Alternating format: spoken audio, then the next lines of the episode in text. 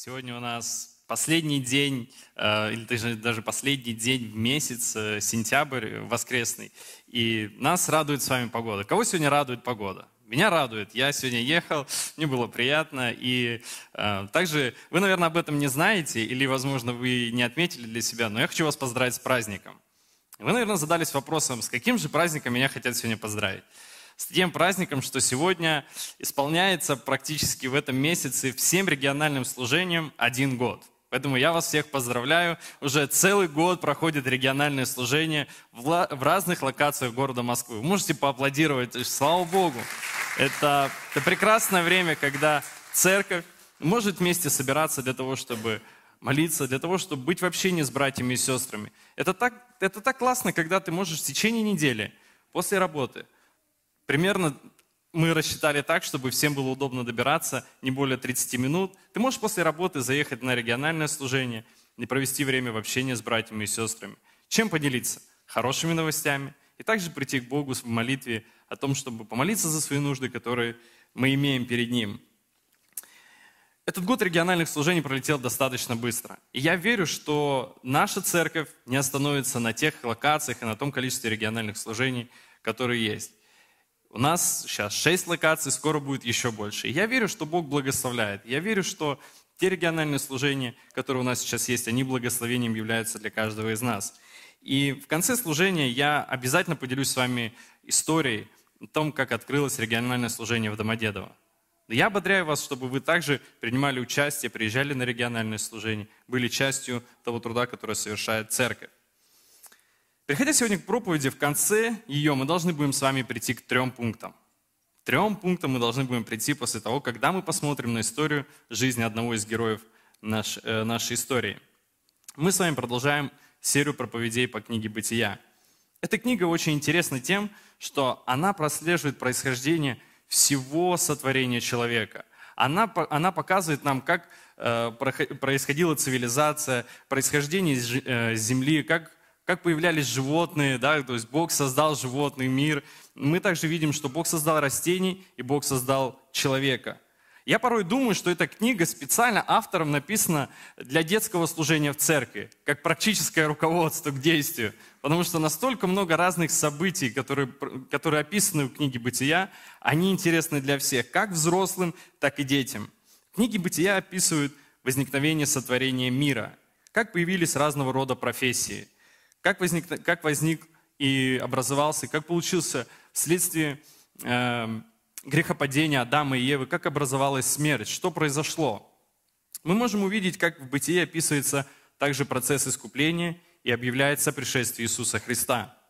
Братья и сестры, пожалуйста, поднимите руку, кто из вас когда-либо учился в школе? Все учились в школе, это классно. И практически каждый из нас учился в школе или учится в школе или в каком-то учебном заведении. И интересно, что очень много уроков задают. У кого не спроси из э, молодежного служения, как учеба? Я устал. Я, я 7 уроков отсидел. Не знаю, отучился или нет. Но тем не менее, возможно, кто-то из нас уже давно забыл, что такое звонок на урок. Или что э, означает фраза «звонок для учителя». Да, мы, возможно, уже забыли, но кто-то помнит, что звонок для учителя. Но тем не менее, в нашей жизни мы проходим разные уроки. Мы проходим огромное количество школьных, университетских, семейных и жизненных уроков. И некоторые из этих уроков мы запоминаем на всю свою жизнь. И сегодня тема моей проповеди будет урок на честность. Тот урок, который был э, преподан на одному из героев нашей Библии. В нашем внимании будет 12 глава книги «Бытия». Именно в этой э, главе начинается переломный момент. Момент, где, который изменяет навсегда отношению между Богом и человеком. Из предыдущей проповеди Максима Владимировича Амосова мы помним, что на страницах Библии появляется новый герой. Это очень яркая личность. Этот герой по имени Авраам. Библия описывает его, говорит, что его вера вменилась ему в праведность. В современном переводе Библии говорится так. Авраам поверил Господу, и Господь решил, что вера Авраама равноценна праведной жизни и добродетельным поступкам. Авраам, безусловно, один из ярких героев Библии, доказавший своей верой преданность Богу. Если мы спросим кого-то из верующих, кто такой Авраам, то мы можем услышать практически один и тот же ответ. Многие люди даже дети скажут, что Авраам – это был человек, который был очень послушный Богу, и он доверял Богу. Факт наличия веры у Авраама была его отличительной чертой в жизни. И все мы можем согласиться, что вера Авраама особенным образом приведена для нас как пример на страницах Библии. Авраам, он, будучи же человеком, сталкивался со своими испытаниями. Он проходил свою школу, он проходил свою, свои уроки, уроки жизни, преодолевая каждый день трудности, отвечая на вызовы жизни, что в итоге приводило его к росту и укреплению веры в Бога. Апостол Павел характеризует веру Авраама, в послании к римлянам пишет, «Она, вера, вменилась ему в праведность». Авраам и Сара, проявляя веру и послушанию к Богу, уходят от своих родственников, оставляя комфортную жизнь, оставляют устроенную жизнь в Харане и по слову Бога они отправляются в землю ханаанскую. Где живут хананеи? Где, живут, где живет народ, который поклоня... занимался идолопоклонничеством? И в путешествии по ханаанской земле у Авраама возникают самые первые шаги, самые первые шаги хождения в Боге. Можем даже сами вспомнить, как, как мы только начинали ходить в вере, как мы первый раз, возможно, пришли в церковь, какие у нас выстраивались взаимоотношения, кто к нам подошел, поздоровался. Мы тоже можем сказать, у нас есть свои шаги хождения, начальные шаги веры, где, возможно, кто-то ошибался или что-то понимал не так. У Авраама в ханаанской земле были свои первые шаги веры. Мы видим, как Бог избирает двух людей, Авраама и Сару, для того, чтобы начать воплощение своего спасительного плана, создание великого еврейского народа. А также мы можем увидеть, что Бог положил началу спасительного плана по пришествию Иисуса Христа. Бог не отказался от человека за грехопадение, за того, что человек уходил от Бога, он уходил в мирскую жизнь, Бог не отказался от человека. Но мы видим, что выбирая Авраама, Бог восстанавливает отношения между Богом и человеком. И в самом начале 12 главы Бог делает очень интересно, ставит отношения между собой и человеком. Бог дает обещание Аврааму. Именно что Авраам будет отцом великого народа, а также он благословит и возвеличит Авраама. Это очень интересно. И Бог, более того, что Бог дает ему обещание, Бог приводит его в конкретное место, в, конкрет, в конкретную точку которая находилась между Вифилем и Гаем, мы видим, что начало веры Авраама было положено через то, что он поступил так, как повелел ему Бог. Он пошел в землю ханаанскую. Один теолог однажды сказал, мы направляемы целью от Бога и движимы Его обещаниями. Мы направляемы целью от Бога и движимы Его обещаниями. Обращая внимание на Авраама, то можем с вами заметить, что то обетование, то обещание, которое Бог дал Аврааму, двигало его достаточно длительное время по ханаанской земле. Он шел огромное расстояние. И прежде чем мы с вами перейдем к новому тексту, который нам предстоит сегодня прочитать, исследовать, я бы очень сильно хотел, чтобы мы с вами обратили внимание на то, что Авраам прежде всего был верным человеком Богу. Бог много благословил его. Авраам и его верность сильно отразилась на поколение, на следующем поколении верующих людей – и также отразилось на нашей с вами вере. Мы не должны забывать того факта, что Авраам прежде всего человек. Он проходил свою школу веры, он проходил свои испытания, свои трудности, связанные с его характером, связанные с его образом мысли, с его культурными особенностями, ценностями, в, которых, в которых он жил, в которых он рос. Смотря сегодня на жизнь Авраама и вообще на историю людей, описанных в Библии, которые совершали свои ошибки, проходя свою школу жизни, проходя свои уроки, вследствие чего, если они пытались ускорить обещание Бога, они пытались дополнить или своими мыслями, своими желаниями помочь Богу решить их проблему, это приводило их еще к большим ошибкам. Словно как снежный ком, накладывая слой за слоем, это приводило их к проблеме. И читая сегодня историю Авраама, Библия нас предостерегает, чтобы мы прежде всего не убегали от испытаний веры, а также не спешили в принятии решений. Но будучи верующим человеком, проходя испытания веры, мы учились доверять Богу. Итак, что же? Пройдем с вами к истории Авраама и Бога. История взаимоотношений между Богом и Авраамом продолжает выстраиваться.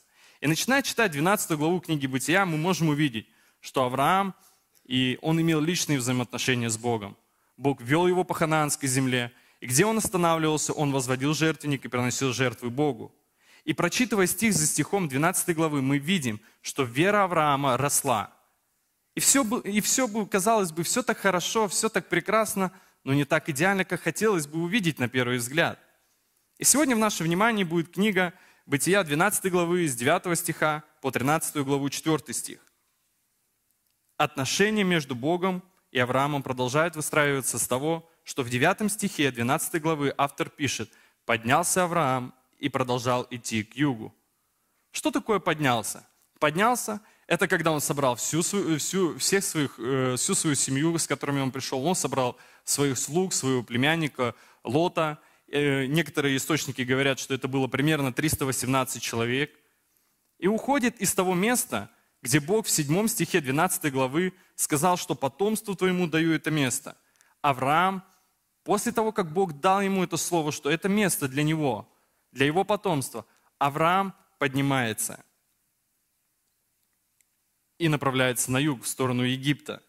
Если хорошо вспомнить хронологию событий, то увидим Авраам, который вышел из Ура Халдейского, оставив своих родственников и друзей в Харане, идет с Сарой по обетованию Бога по ханаанской земле. Представьте, проходя мимо огромного Средиземного моря, он проходил одну очень интересную точку. Он проходил между Гаем на востоке и Вифилем на западе. И проходя в этой точке, мы видим, что Бог приходит к Аврааму и, обращаясь к нему, говорит, «Авраам, потомству твоему даю место сие». Смотрите, это очень интересно. То, зачем вообще было все путешествие Авраама, то, зачем все было, то обещание, которое было дано Аврааму, та точка, то место, куда Бог хотел привести Авраама, оно было достигнуто. Он пришел сам, он привел своих слуг, племянника Лота, он привел свою жену Сару в то место, которое дал ему Бог. И на том месте он воздвигает жертвенник Богу. Он приносит жертвы Богу в знак своей благодарности.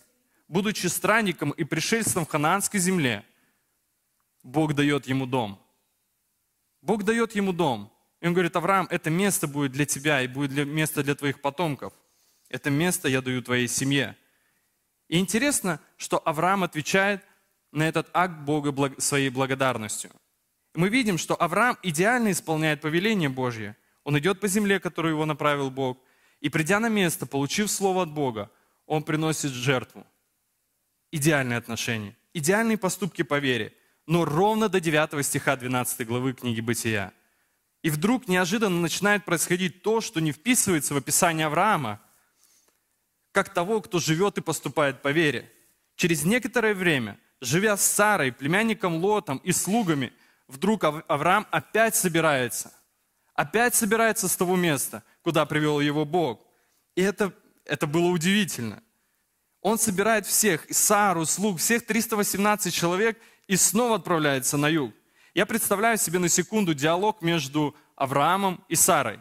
Наверное, он пришел рано утром и решил обрадовать свою жену. И он говорит, Сара, послушай, я вчера, наверное, э, я посоветовался со своими слугами, я посоветовался с племянником Лотом, нам нужно идти. Нам нужно вставать и идти. Братья и сестры, худшего события в жизни я не знаю. Событие как переезд – не знаю, в моей жизни было шесть переездов. И обязательно в этом переезде что-то либо не доезжало, либо доезжало, но поломанным. Но тем не менее, Авраам, обращаясь к своей жене, он говорит, Сара, нам нужно ехать. Я не знаю, как, как вы бы отнеслись, но она отнеслась с кротостью. Она собралась и пошла вместе с Авраамом. Но на самом деле, если мы будем с вами читать Бытия с 9 стиха по 10 стих 12 э, главы, то мы увидим, что решение пойти и выйти из той земли у Авраама, оно не было спонтанным. Были факторы с 9 по 10 стих.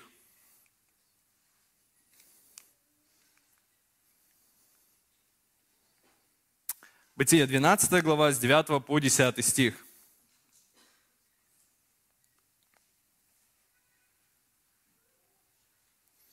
И поднялся Авраам и продолжал идти к югу. И был голод в той земле, и сошел Авраам в Египет пожить там, потому что усилился голод в земле той. Интересно, но Библия нам с вами не раскрывает детали в этих стихах. Почему? В тот момент, когда Авраам пришел в землю, где было совсем неподалеку Средиземное море, огромное море, образовался голод. Библия в 12, 12 главе, в 10 стихе, если вы обратите внимание, она дважды нам говорит о голоде. И существует две точки зрения, вследствие чего голод наступил и продолжался в той земле. Первая точка зрения говорит нам следующее. Народ Хананеи, о которых я сказал чуть раньше, они были идолопоклонниками. Они жили рядом с Дубравой Моры. Слово «море» имеет значение «указывать». Предполагают, что речь идет о дубе, который идолопоклонники Ханаана считали оракулом. И из-за идолопоклонничества Хананеев Бог навел на ту землю голод. Проклял ее, и земля не производила никакого плода. Ханаанская плодородная земля, расположенная на берегу Средиземного моря, из-за идолопоклонничества местного населения, стала бесплодной. И это одна точка зрения. Вторая точка зрения говорит нам следующее.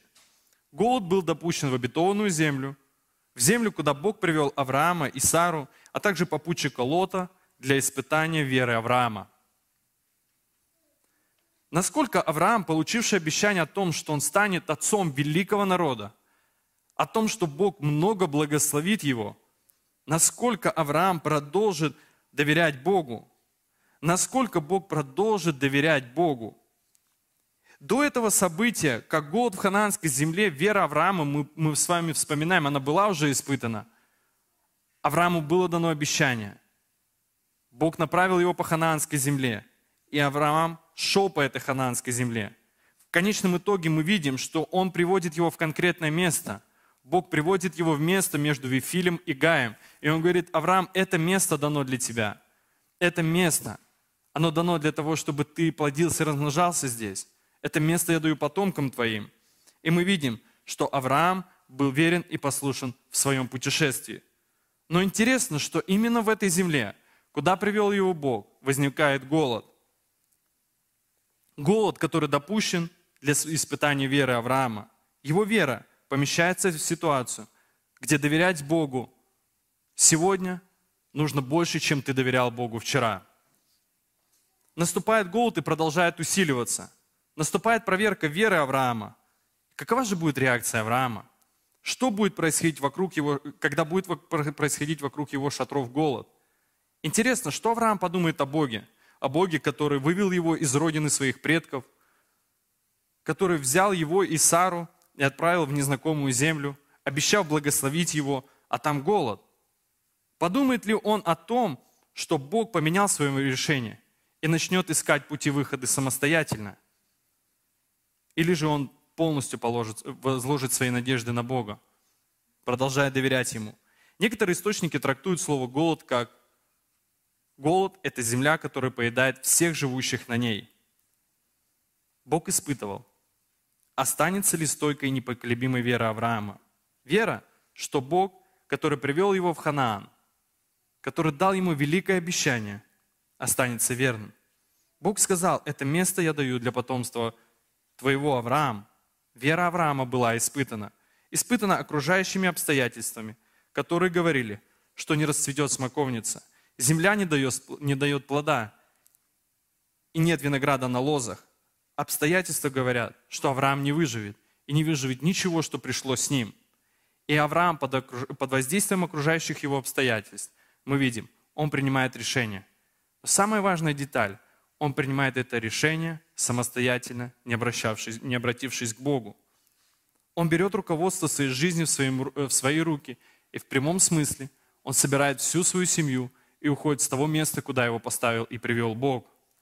И чуть позже мы увидим, что Бог возвращает Авраама на ту землю. Мы увидим, что Бог возвращает его в то место, место поклонения. Давайте вместе с вами посмотрим в Бытие, 12 глава, 10-13 стих. И перед тем, как мы прочитаем, мы с вами обратим внимание на следующие вещи. Библия говорит, что он пошел на юг. Авраам знал, что граница Ханаана – это Египет.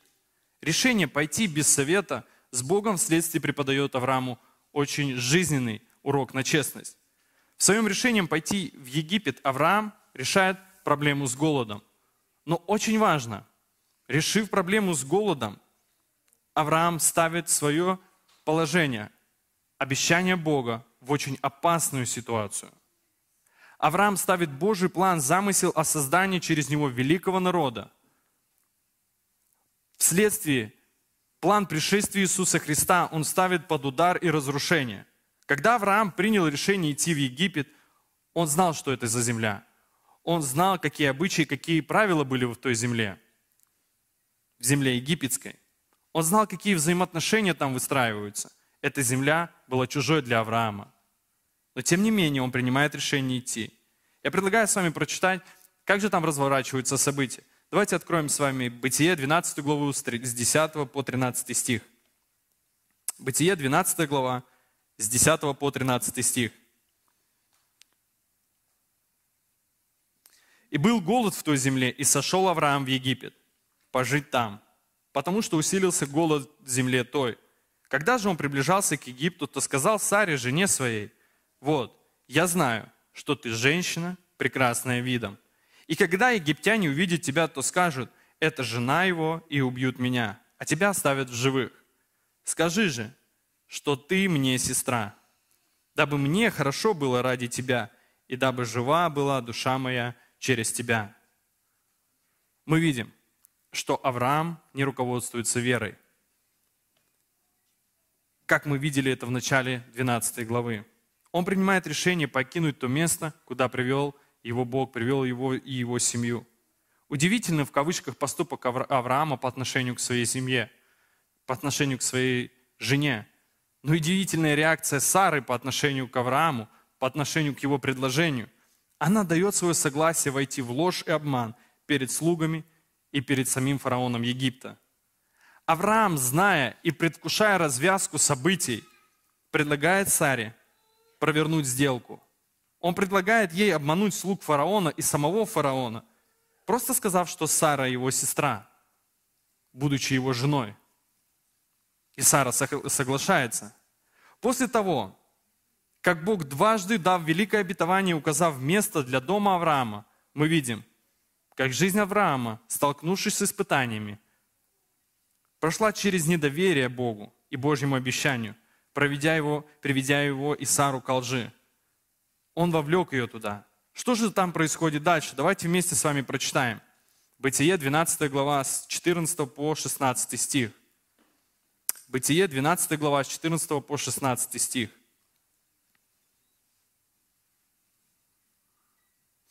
И, как, и было, когда пришел Авраам в Египет.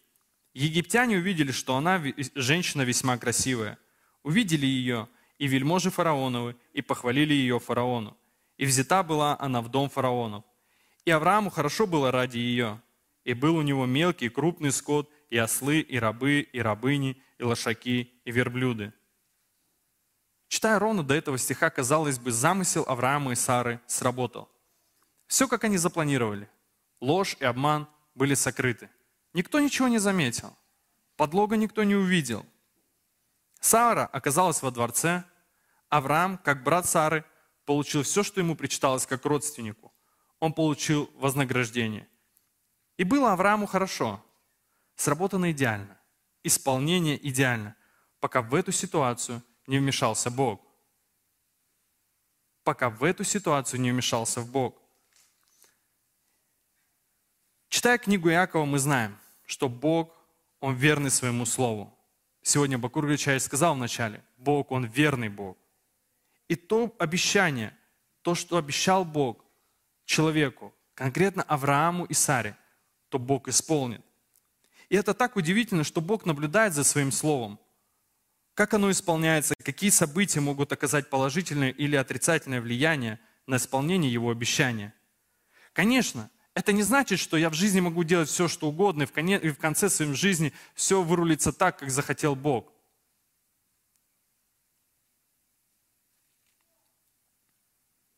Важно, чтобы мы поняли в этой истории одну простую вещь, что были конкретные два человека, Авраам и Сара. Им было дано конкретное обещание, им была дано конкретная земля для исполнения этого обещания. Если мы прочитаем дальше, что же происходит, как Бог реагирует, как Бог вмешивается в эту историю, давайте с вами откроем Бытие 12 главу 17 стих.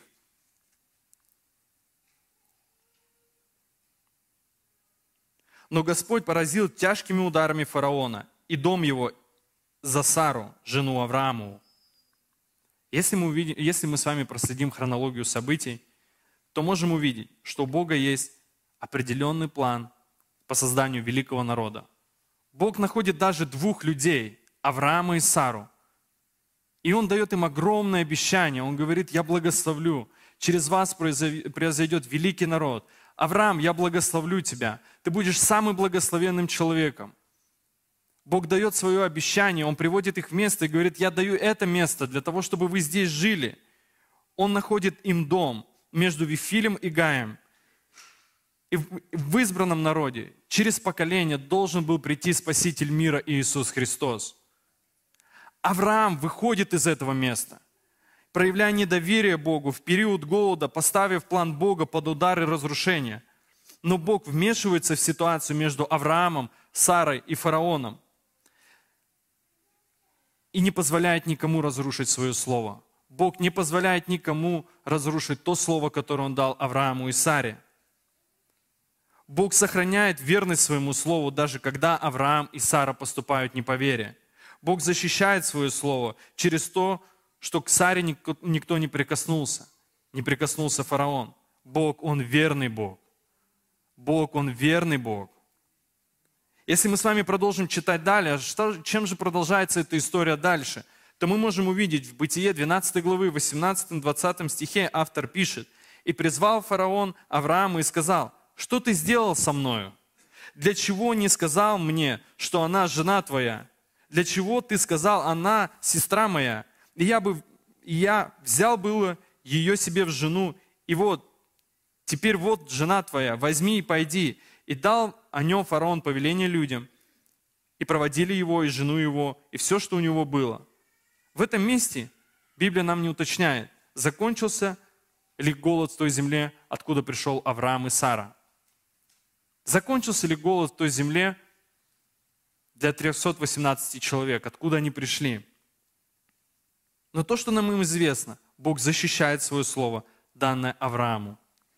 Он не защитил ни бодрствование или грех Авраама, но он защитил свое слово. Он сохранил верность своему слову, данное конкретному человеку. И впоследствии он возвращает его в землю обетованную, в землю, которую дал ему, дал Аврааму и Саре, как дом. Я думаю, что эта история из жизни Авраама преподала ему хороший урок на честность.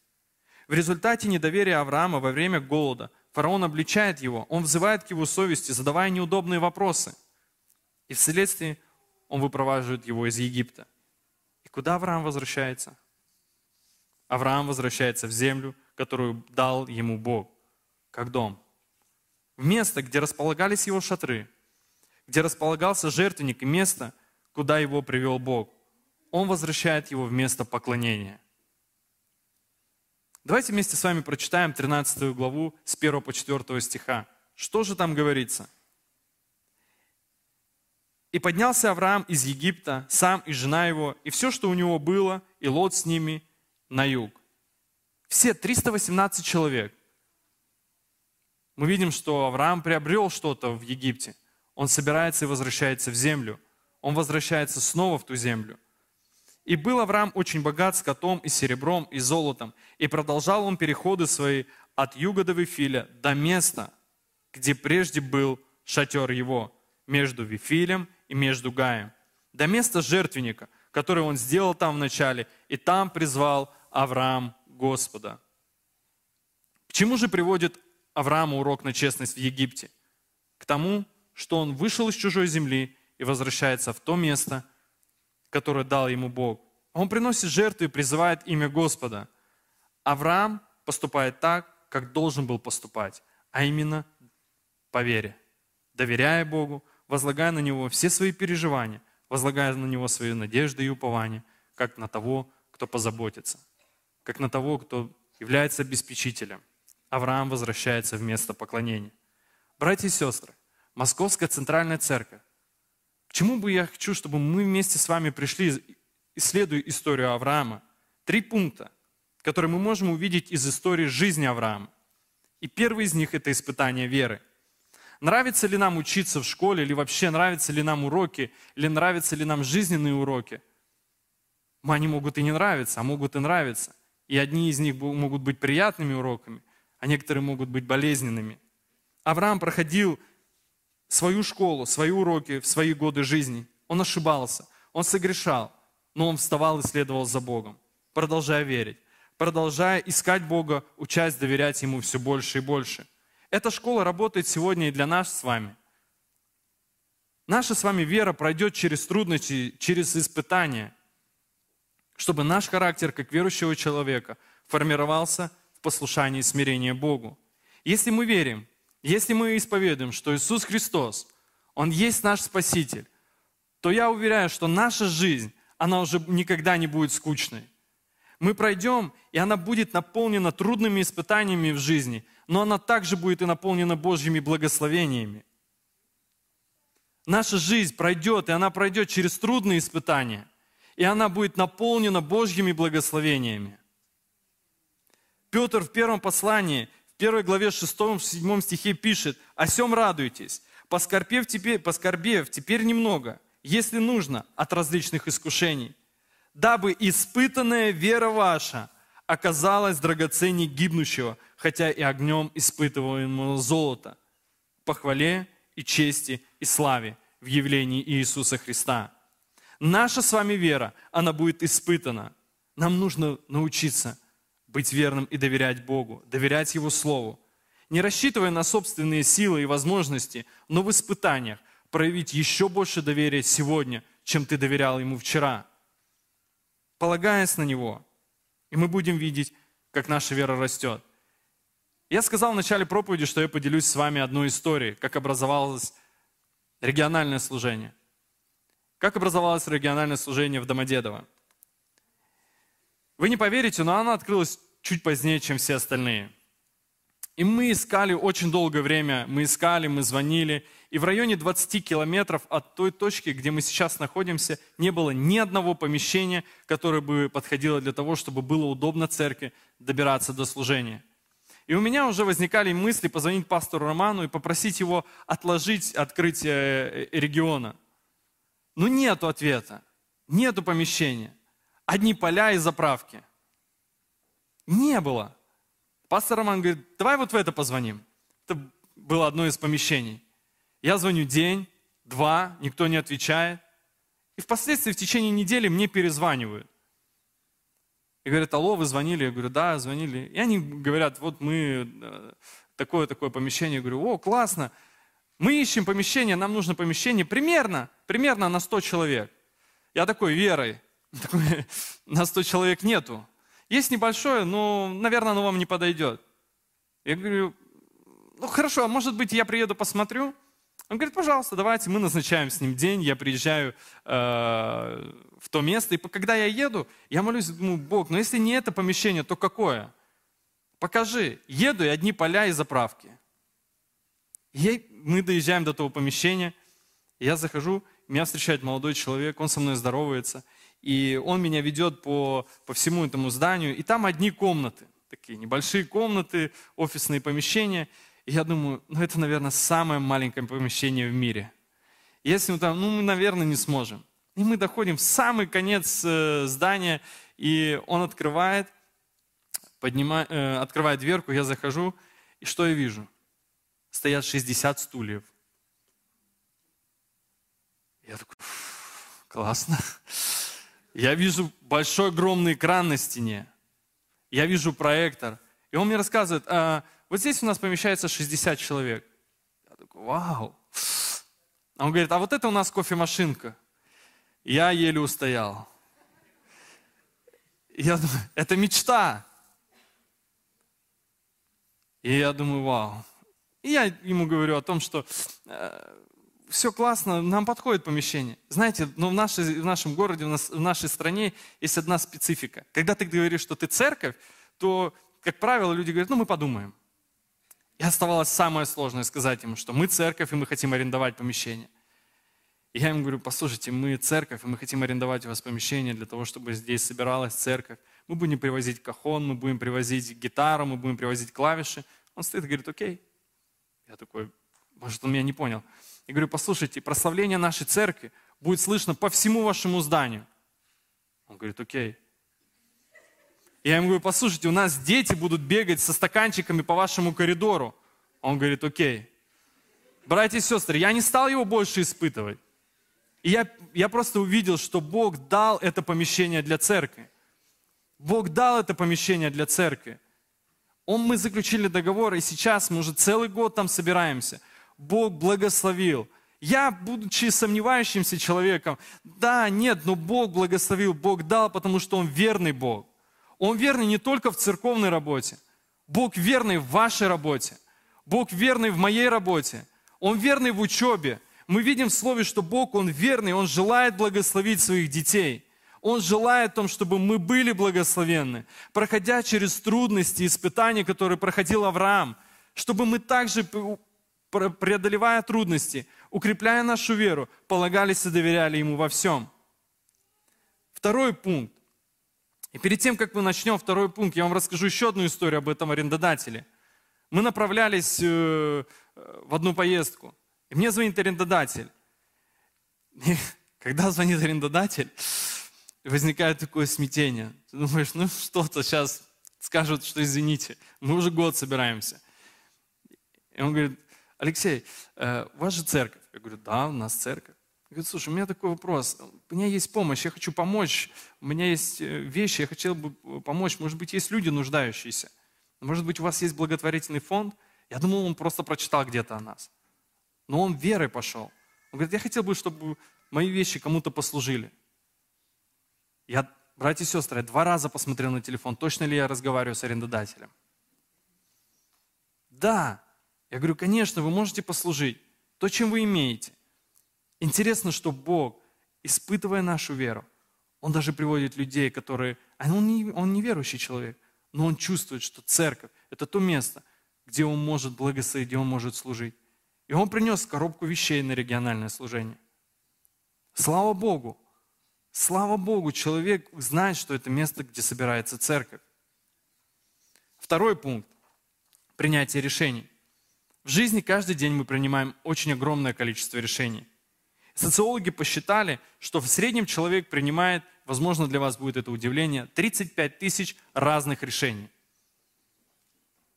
И многие из них, совершая, мы, как люди, не придаем особого значения или особого внимания – Обращая внимание на историю Авраама, мы видим, что покинуть место без воли Бога, уйти в обетованную землю, не спросив Бога его благословения, впоследствии привело его к греху и трудностям.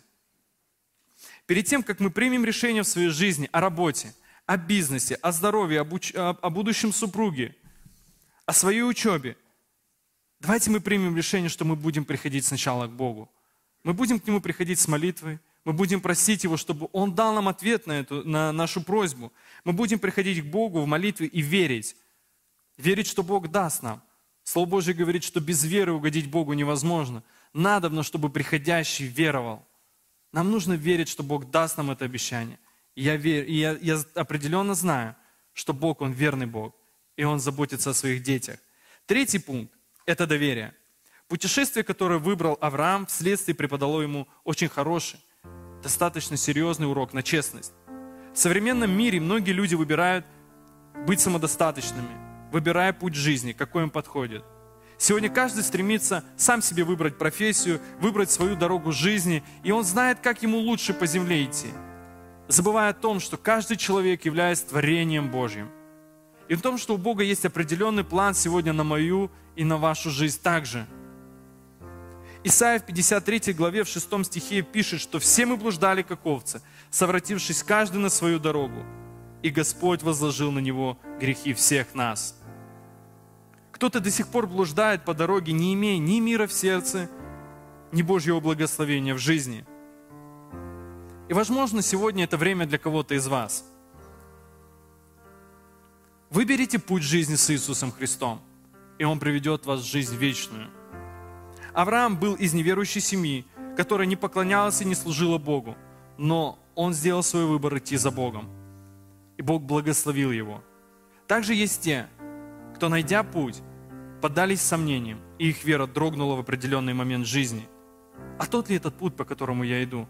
А тот ли этот путь, где Бог хочет меня благословить? Ободряя возложить на Него наше упование, возложить на Бога нашу надежду, потому что Он Бог верный. Он верный своему Слову. Он верным тем обещаниям, которые Он дал мне и тебе в Слове Своем. Его любовь не перестала прощать. Его любовь не перестала принимать. Его любовь не перестала поднимать человека. Его любовь сегодня способна поднять каждого, кто нуждается. Авраам проходил свою школу жизни, он проходил свои уроки жизни, он проходил свои трудности, он проходил свои испытания веры, но он возвращался на путь отношений с Богом, возвращаясь к месту поклонения, месту, где он зажигал жертвенник и приносил жертвы Богу, призывая его имя. И мы видим, что Бог не оставил Авраама, но строил отношения с, с ним. Церковь, я приглашаю вас сегодня всех стать. Я приглашаю вас к молитве. Вера – это не статичное наше с вами состояние. Вера – это процесс жизни. Вера испытывается, вера укрепляется, и вера – это то, что сегодня Бог ищет в сердце каждого из нас. Я приглашаю вас к молитве, чтобы ваша вера, проходя испытания, принятие решений, доверяла Богу, полагаясь на Него как на начальника и совершителя веры. Если вы сегодня нуждаетесь в особенной молитве, я вас приглашаю вперед. У нас есть пасторы, пресвитеры, которые помогут также в ваших трудностях преодолеть те испытания, те трудности, которые, возможно, вы имеете в жизни. И мы придем к нашему Небесному Отцу, возложим все свои трудности, все свои заботы на Него, потому что Он начальник и совершитель нашей с вами веры.